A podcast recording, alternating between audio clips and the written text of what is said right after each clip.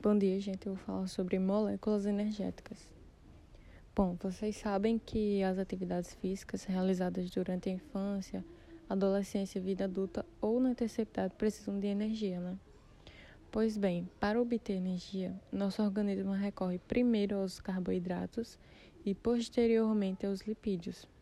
Por essa razão, a prática regular de exercícios físicos leva entre outros benefícios como a perda de gordura, através da reação química conhecida por lipólise, ou, consequentemente, a perda de peso, contribuindo para evitar a obesidade.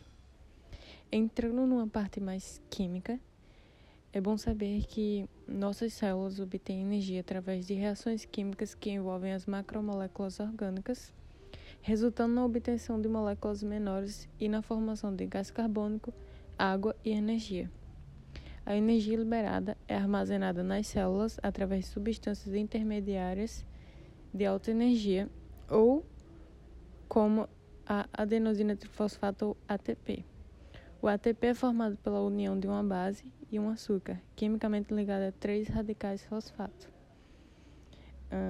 As atividades cotidianas importantes, como andar e estudar, demandam consumo de energia e sinalizam a necessidade da célula em utilizar ATP que através da transferência de um grupo fosfato para outra substância química libera energia.